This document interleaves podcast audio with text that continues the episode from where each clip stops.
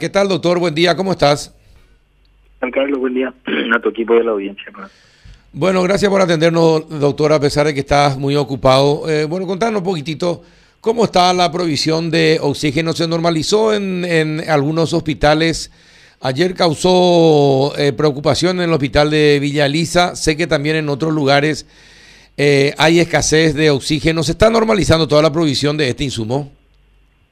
Realmente una de las empresas eh, que provee oxígeno es la que nos había advertido ya hace unas semanas. Sí, recuerdo. Estamos trabajando en esta semana sobre la situación que iban a poder tener de la falta de provisión eh, o la falta de cumplimiento de sus contratos con el ministerio.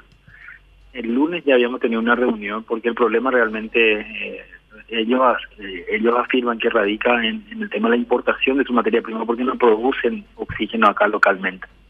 Entonces se trabajó con industria y comercio, cancillería, aduanas. Eh, aduanas eh, agilizó muchos trámites. Esta, situación ya, ya se estaba viviendo desde la semana pasada, entonces eh, todos los trámites administrativos, aduaneros, se, agilizaron para que no tengan retraso en sus camiones que, que traían oxígeno. Eso ya pasó el jueves, el viernes santo. Y el lunes tuvimos una reunión en donde nos juntamos con las cinco grandes empresas y para bueno manejar un plan B verdad entre todos. En el caso de que esta empresa no podía proveer.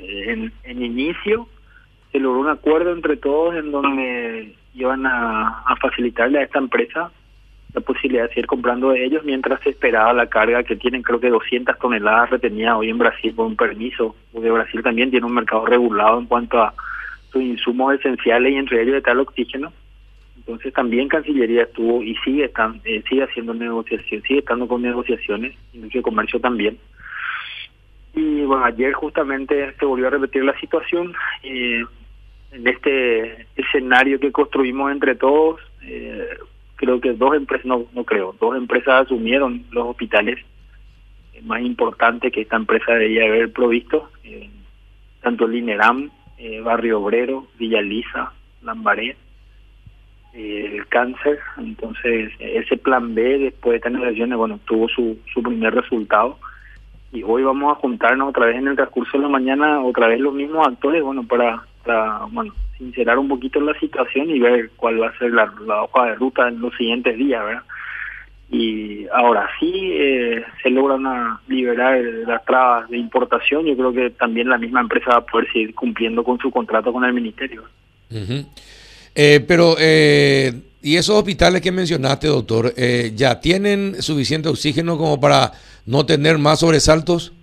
Acá también el tema del sobresalto, te comento, te comento, Carlos. a ver, de, de, cargar los tanques hace dos meses atrás, dos veces a la semana, hoy lo están haciendo dos veces al día o, o hasta tres veces al día uh -huh. por el consumo. Entonces muchas veces sí, eh, nuestros directores están exigidos al máximo para tener ese control y poder avisar con tiempo antes de que acabe la reserva cuando las alarmas estén.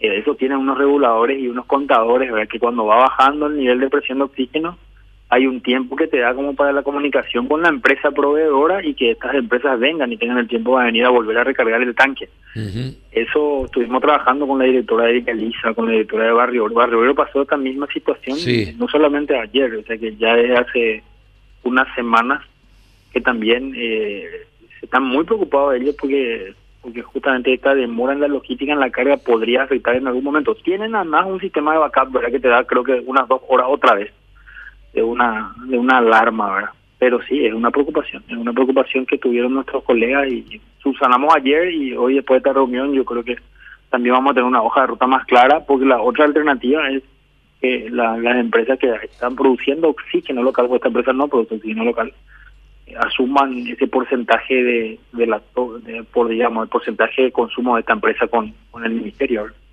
Sí. Efectivamente, Juanito, una consulta. No, y estas provisiones que se hacen así de, de, urgencia, ¿cuánto tiempo, así contando en días, cuánto tiempo podría este pasar hasta que de vuelta Eso, la, las exigencias sean más altas, doctor? Y, y mira, de, de, justamente de pasar a las cargas, a, a, tener una o dos cargas semanales, se están pasando a tener cargas cada, cada 8, cada 12 horas. Mm. Eh, entonces, esa, ese es el nivel de exigencia hoy, porque este nivel de consumo se quintuplicó. ¿verdad?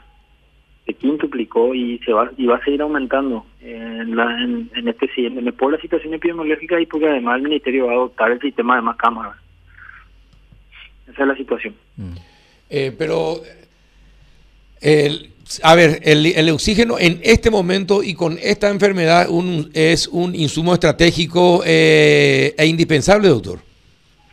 Así mismo, Carlos. Nosotros tenemos ampliaciones en curso de contratos abiertos. También tenemos un llamado para un llamado de acción que tiene proceso más acortado para una cobertura de los siguientes ocho meses y posteriormente a eso una licitación más grande.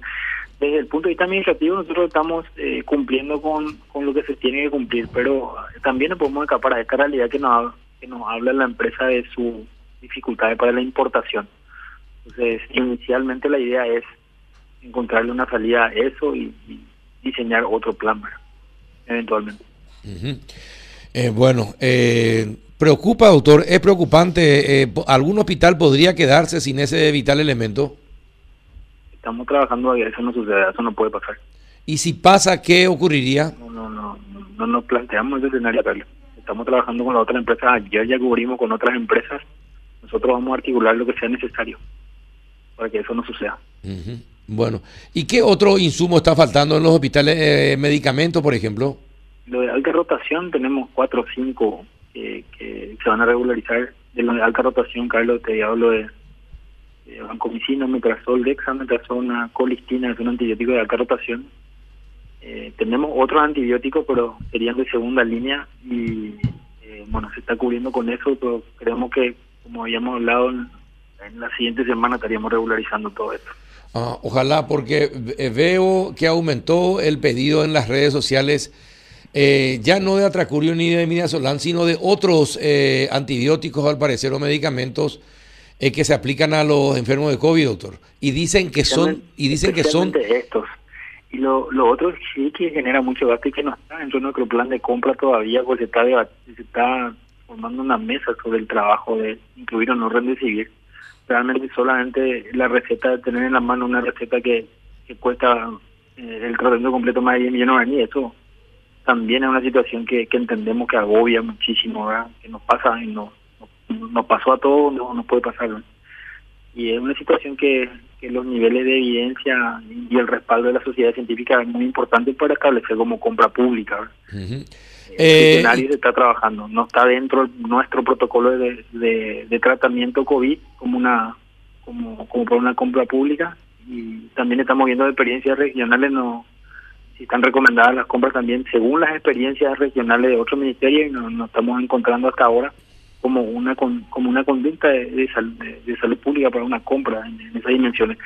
Se está discutiendo aún, existe una posibilidad, yo creo que se va a volver a trabajar. La semana anterior se trabajó con una sociedad de paranoia, infectología y vigilancia y creo que esa, esa reunión sigue, sigue pendiente de resultados y esta semana se van a tener eh, definiciones al respecto. sí. Eh, bueno, el... ¿alguna otra consulta, Juan? No, de mi parte no. ¿Seguro? Seguro. Hay medicamentos que están por encima del millón de guaraníes eh, y que... El Rendecivir, el Rendecivir, claro y eso es lo que está faltando, el remisivo. El remisivo que está por arriba del millón de guaraníes y aparte la provisión de casa eh, localmente. Eh, esa, ese, yo probablemente ese sea el insumo que mayor impacto esté generando.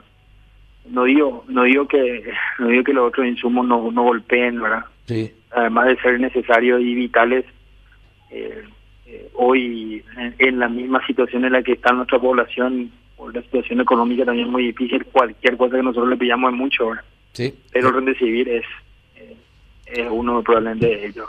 y, por, el mayor. Y por último, doctor, ¿cuál es la situación de la ivermectina? ¿Está dentro, está dentro eh, de, de los medicamentos a ser suministrados? Nosotros compramos ivermectina, pero como antiparasitario, está dentro de los listados de medicamentos esenciales. Pero como antiparasitario, no hay una conducta eh, sobre la ivermectina. ¿Por qué? A ver, tenemos ejemplos de países que han implementado masivamente el uso de la ivermectina y hoy son los países con peores números de mortalidad y con peores números de contagio. Entonces no existe nivel de evidencia científica suficiente como para establecer como tratamiento ni preventivo ni ni durante el proceso de la enfermedad. Esa es la situación. A pesar de que sí existen experiencias pequeñas que no todavía eh, reúnen ese nivel de evidencia científica que uno necesita. Porque lo eso, mismo pasó con la hidroxicloroquina, ¿te acordás al inicio? sí, exacto. Lo mismo pasó con la citromicina y así, ¿verdad? Esta, esa es la dinámica de toda pandemia que estamos viendo ahora y todavía no, no, no está establecido su nivel de evidencia efectivo. ¿verdad? Claro, lo único mal, lo único diferente con la ivermectina es que divide a, a los médicos.